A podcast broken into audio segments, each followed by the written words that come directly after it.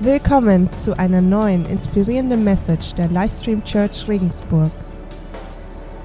Ich finde es super, wie alles zusammenkommt, wenn man sich die Zeugnisse anhört, dass das alles zusammenpasst zu dem, was ich heute zu sagen habe, auch wenn man sich nicht abgesprochen hat.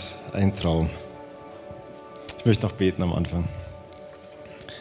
Guter Gott, was heute als Thema ist, ist sehr schwierig und für viele Menschen ähm, ja, sehr bewegend. Und ich möchte dich bitten, dass du da bist mit deinem Heiligen Geist, dass du uns ja, die Herzen weit machst für das, was du zu sagen hast, aber auch, dass nichts falsch ankommt und keiner sich ja, verletzt fühlt. Amen. Ja, zum Thema der heutigen Predigt bin ich auf der Arbeit gekommen. Ich muss kurz ausholen. Äh, ich habe nach dem Theologiestudium habe ich äh, noch Pflegeausbildung angefangen. Vor zwei Jahren gab es dafür Applaus. Aber gut. Danke. Merke ich mir. Ähm, und ich saß mit einem Kommilitonen abends äh, zusammen und wir haben ein Bierchen getrunken und der ist kein Christ, aber ähm, wir reden gern über den Glauben. Und er ist hart im Diskutieren und das macht mir ganz viel Spaß. Und dann sagt er zu mir, Flo, weißt du was, wenn ich Christ wäre, wäre ich ein besserer Christ als du. Und ich war natürlich höchst erbost, wie er sich erdreisten kann, sowas zu sagen. Dann habe ich gedacht, wie, wie meinst du das? Und dann sagt er, ja, du kannst super mir alles erklären und diskutierst und weißt, aber ich glaube, dass obwohl ich kein Christ bin, ich praktisch viel mehr mache und Gutes tue als du. Und es hat mich getroffen, weil ich mir dachte so, hm, eigentlich hat er sicher recht. Und ich habe mir vorgenommen, dass ich jetzt in Zukunft ein bisschen mehr praktisch mache, auf meine Mitmenschen zugehe. Und weil Gott Humor hat, hat er dann direkt zwei Tage später die Gelegenheit geschenkt. Und wie der Simon gesagt hat, man hat manchmal diese Stimme vom Heiligen Geist in sich, wo man denkt, so ja, das sollte ich jetzt machen, das sollte ich jetzt mit dem reden. Genau, so die Vorgeschichte. Und ich bin gerade auf der Uniklinik gewesen und ähm, da gibt es viele lustige Momente, aber auch schwierige Momente. Und einer von den schweren Momenten war natürlich auch, wie es im Krankenhaus mal vorkommt, dass eine Chefärztin einem Patienten sagen musste, dass wir nichts mehr für ihn tun können. Und in dem Moment, ich kam danach ins Zimmer rein, hatte ich den Eindruck, ich sollte dem guten Mann Seelsorgegespräch anbieten. Und hätte ich normalerweise nicht gemacht, weil ich vor zwei Tagen mit meinem Kumpel geredet habe, dachte ich mir, ja, na gut. Also habe ich es ihm angeboten und er hat dankend angenommen und nach dem Dienst bin ich dann noch ähm, zu ihm gegangen, habe mich noch ans Bett gesetzt, neben ihm mit ihm geredet. Und er hat die Frage gestellt, die so viele Menschen bewegt. Und die Frage ist, warum? Warum lässt Gott das zu? Er war katholisch. Er wusste, dass es einen Gott gibt. Aber die Frage ist geblieben, warum lässt Gott das zu? Er hat gesagt, was ich so oft von vielen Menschen höre, ich habe doch so viel Gutes getan, ich habe immer mehr auf andere geschaut als auf mich. Meine ganze Familie ist so betroffen von Leid, immer wieder passieren Sachen und hat mir ein paar Sachen erzählt, das ist echt schwierig. Warum kommt es vor? Und mein Antwortversuch ist meine Predigt heute. Mir ist ganz wichtig, ich weiß natürlich nicht, wie es jedem Einzelnen von euch geht, ob ihr gerade Leid erlebt, in welchen Situationen ihr seid, ähm, wie ihr damit umgeht. Ich habe keine universelle Antwort auf das Thema. Es ist auch sehr schwierig, das Thema innerhalb von 20 Minuten zu beantworten. Es ist das, was mir hilft, ähm, wenn ich Leid erlebe. Ich will dein Leid nicht reinreden, wenn du gerade echt Probleme hast. Sieh es vielleicht einfach als Impuls. Eine wichtige Sache, die für mich Grundvoraussetzung ist, ist, wenn du sagst, warum hat Gott das zugelassen, das darfst du sagen, das ist ein berechtigter Satz, aber bitte sag den Satz nur, wenn du auch Gott für die guten Dinge in deinem Leben verantwortlich machst. Wenn Gott für dich nur ein Lückenbüßer ist, an den du eigentlich nicht glaubst, und du nur jemanden brauchst, der schuld ist, wenn es dir mal schlecht geht, das ist falsch. Also. Wir singen Lieder, wir haben heute Lieder gesungen, wie groß und gut Gott ist, wie sehr er uns liebt. Und das ist alles super schön, das ist alles richtig. Aber glaubst du, was du da singst? Das ist vielleicht jetzt leicht, wenn du reinkommst hier, einen Kaffee kriegst, dir schon Gedanken machst, ob du nachher essen gehst oder doch selber kochst, weil es uns so gut geht. Und da ist natürlich super leicht, Gott anzubeten, zu sagen, du bist ein guter Gott, du liebst uns. Aber wie ist es denn, wenn es mal anders läuft?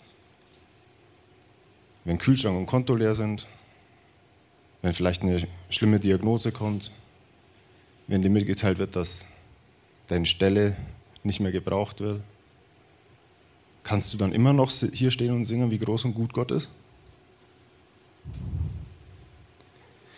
Wenn du noch nie in die Situation gekommen bist, wo du deinen Glauben so hinterfragen musst, dann sei dankbar. Wenn dein Glaube durch Leid noch nie so auf die Probe gestellt worden ist, dass du verzweifelst, dann preist den Herrn. Aber mit deiner Bekehrung hast du keine Garantie für ein Happy Clappy Life bekommen, dass du immer alles super laufen hast.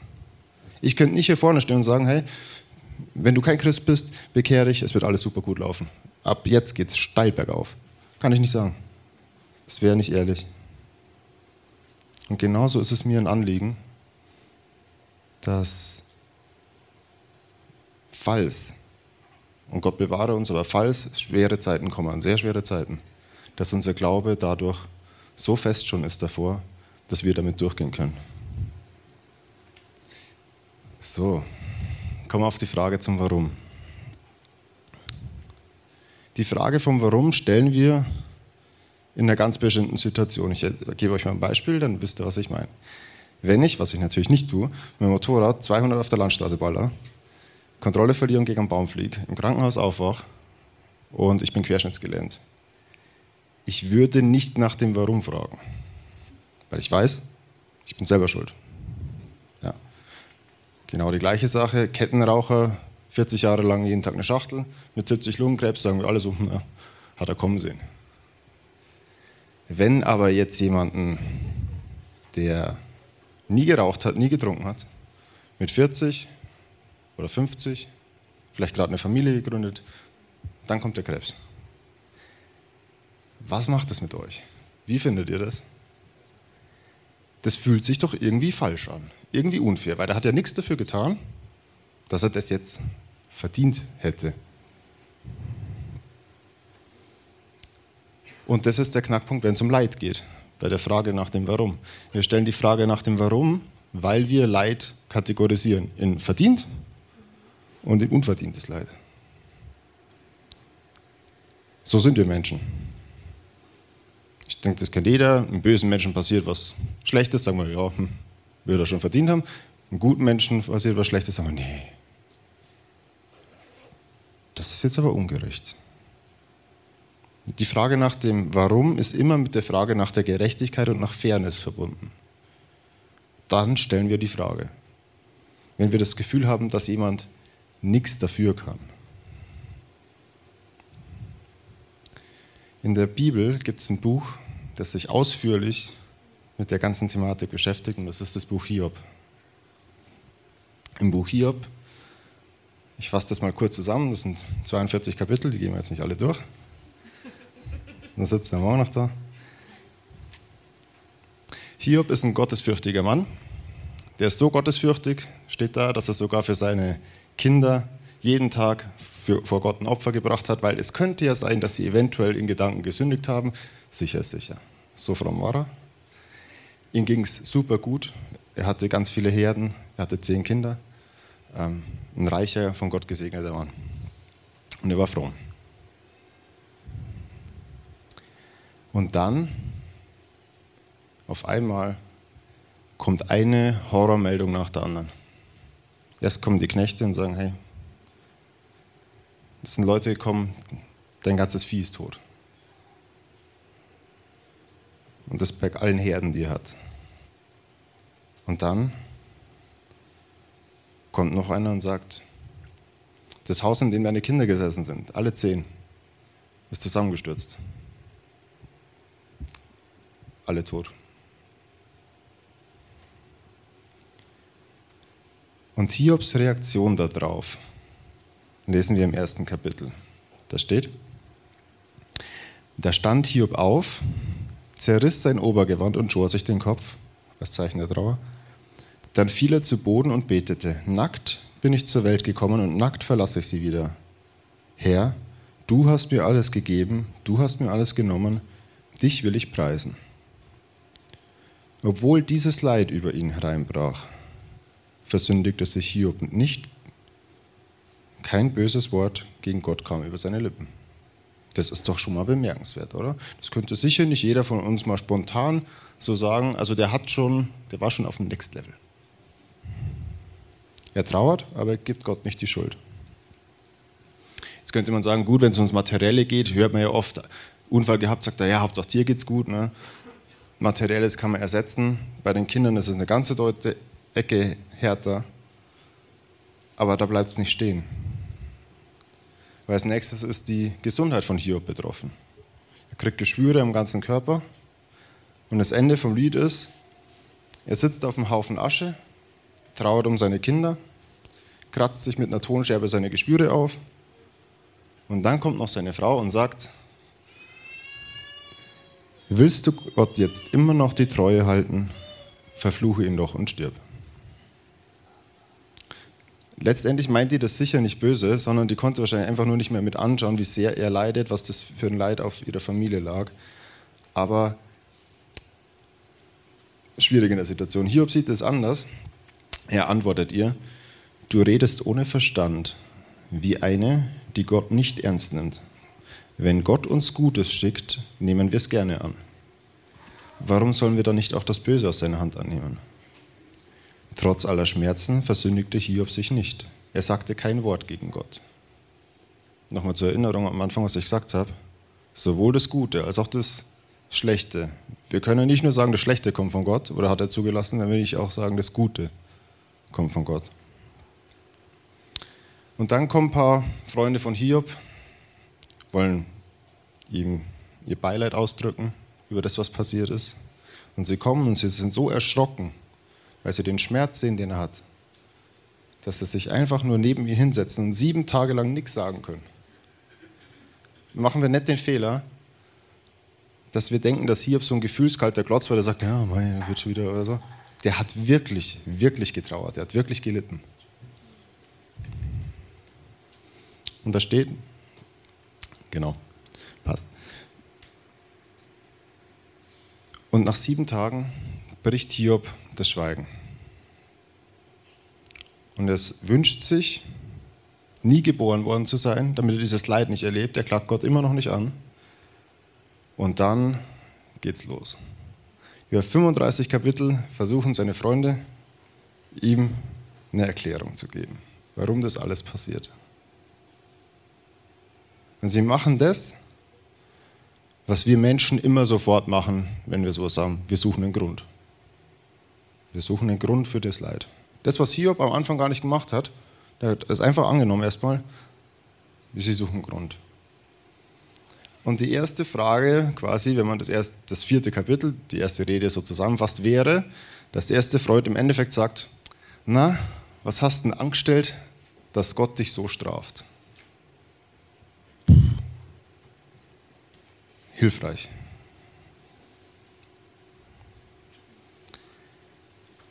Aber von ihm konsequent.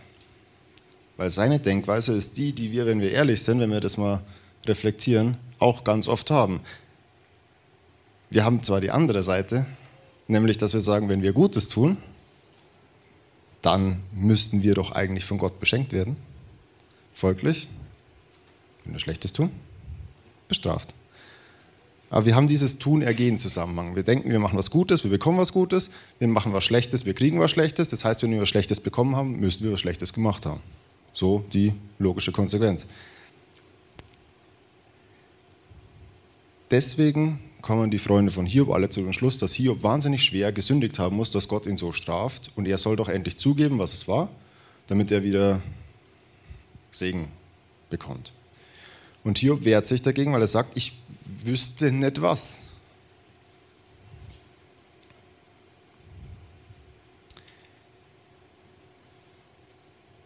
Wir Menschen denken, wir können Gutes erzwingen, indem wir Gutes tun.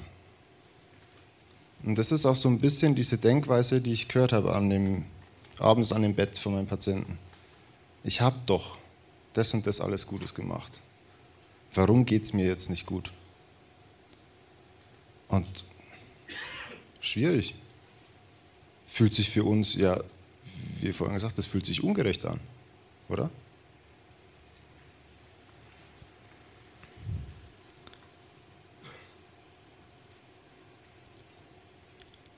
Falls du bisher in deinem Leben mal die Worte gehört hast, was hast du denn gemacht, um sowas zu verdient haben? Oder falls dir irgendjemand, Chris, gesagt hat, ja, du musst mal schauen, welche Sünde in deinem Leben du hast, deswegen geht es dir so.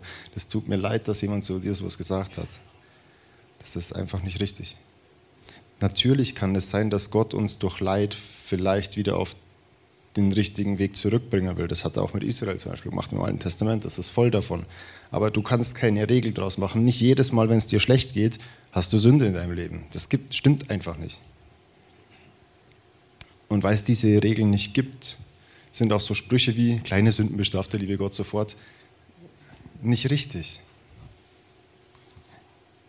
Wenn ihr euch mal das Buch der Psalmen durchlest, alle 150, locker die Hälfte davon beschweren sich die Psalmschreiber darüber, dass es den Gottlosen so super toll geht und ihnen nicht. Oder wenn es denn so ein festgeschriebenes Beispiel wäre, dieses Tunergehen, dann wären alle gläubigen Menschen hier, wir wären Millionäre, hätten nie Hunger, würden alle gesund sein und es gäbe kein Leid mehr auf der Welt von den Menschen, weil jeder, der nur ein bisschen was falsch macht, sofort vom Blitz getroffen wird und stirbt. Offensichtlich ist es nicht so. Und doch ist das, was wir ganz oft machen, dass wir das anwenden, dieses Prinzip. Und das machen auch die Freunde von Hiob.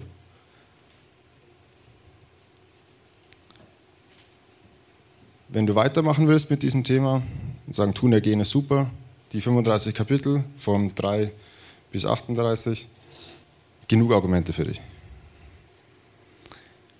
Aber das stellt Hiob logischerweise nicht alles zufrieden, weil er fühlt sich ja im Recht was das angeht. Er sagt, ich habe eigentlich nichts gemacht, was ich, dass ich das verdient hätte.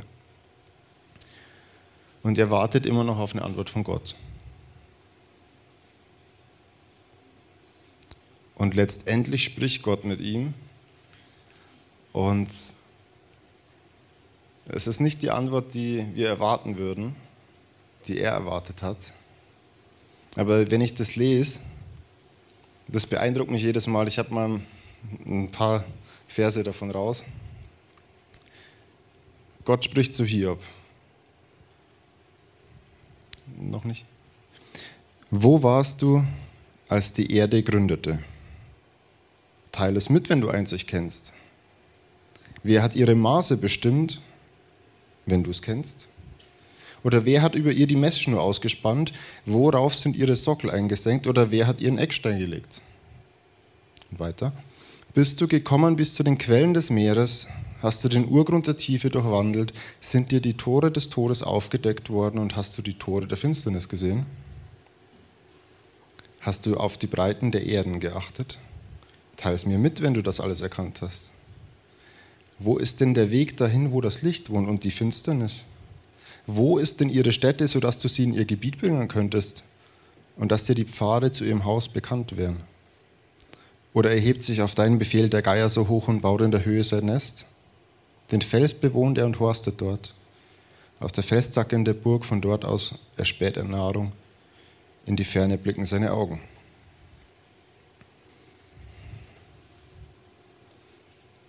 Gott lässt sich von Hiob nicht in die Position bringen, dass er sich rechtfertigen müsste. Das was wir eigentlich erwarten würden. Aber Gott sagt auch nicht, ja, Hiob, weil wegen ist so, schluck's einfach, sondern er möchte, dass Hiob versteht, was ganz Bestimmtes versteht.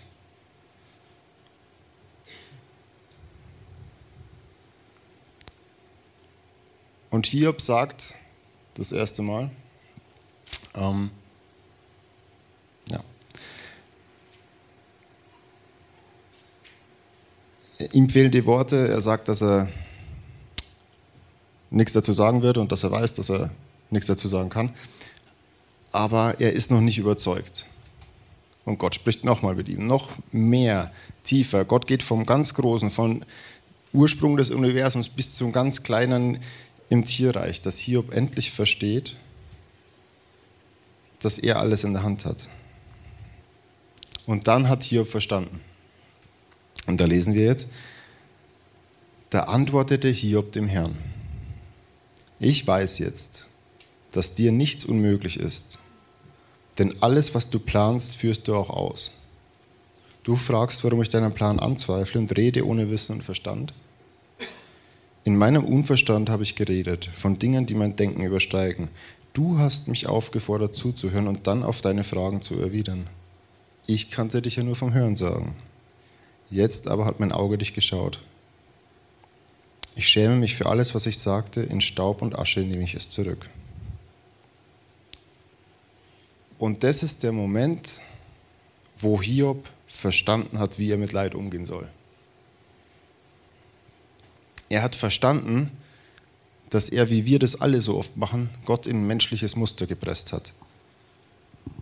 Nach unseren menschlichen Maßstäben von gerecht und ungerecht richtig und falsch. Unserem begrenzten Denken, das nicht mal weiß, warum der Vogel jetzt fliegt oder nicht. Wir, wir haben äh, nicht den Blick fürs große Ganze und meinen, wir könnten sagen, was gerecht und ungerecht ist. Er hat verstanden, dass Gott über allem steht und dass Gott per Definition gerecht sein muss. Und wenn ihr von dieser ganzen Predigt nur eine einzige Sache mitnehmt, dann die. Wenn Gott dich liebt, allmächtig und absolut gerecht ist, will er dir dann was Böses oder kann er nicht verhindern, dass dir was passiert? Nochmal. Wenn Gott dich liebt, allmächtig und absolut gerecht ist, will er dir dann was Böses oder könnte er nicht verhindern, dass dir was passiert? Mir persönlich hilft es sehr, mit Leid umzugehen. Ich muss nicht mehr nach dem Warum fragen, weil ich an einen Gott glaube, der mich liebt, allmächtig und gerecht ist, der das große Ganze sieht, das ich nicht sehe und der alles in der Hand hat. Das mag dir vielleicht nicht ausreichen, das nur so zu hören, aber ich bitte dich, Gib ihm eine Chance, weil ich überzeugt davon bin, dass es dir hilft, inneren Frieden im Leid zu finden. Wenn du einen Beweis für diese Aussage, diese drei Punkte haben möchtest, dann schau in die Bibel. Wir feiern nächste Woche Ostern und wir erinnern uns daran, was Gott durch Jesus Christus für uns getan hat. Ich zähle es mal auf hingegeben für unsere Schuld, unehelich aufgewachsen, als Baby in ein anderes Land flüchten müssen, mehr als einmal von seinen ja, Volksgenossen wollten sie ihn töten. Geschlagen, bespuckt, zu Unrecht zum Tode verurteilt, gestorben für dich und mich. Wenn er nicht weiß, was Leid ist.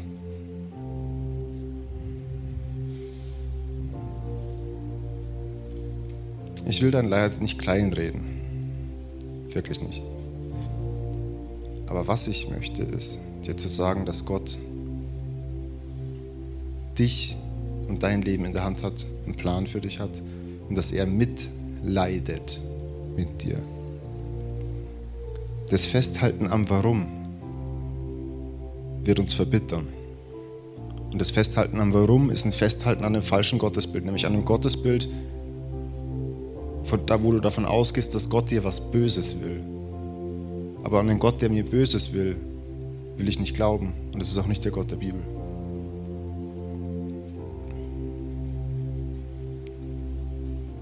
Dietrich Bonhoeffer, auch jemand, der von Leid sehr viel Ahnung hat, hatte, hat eine sehr schöne Strophe in seinem Lied von guten Mächten geschrieben, kurz bevor er hingerichtet worden ist. Da schreibt er, und reichst du uns den schweren Kelch, den bittern, des Leids gefüllt bis an den höchsten Rand, so nehmen wir ihn dankbar, ohne Zittern, aus deiner guten und geliebten Hand.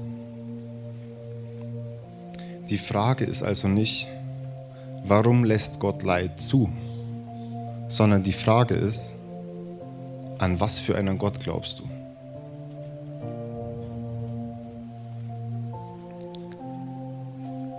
Wir werden jetzt noch ein Lied hören.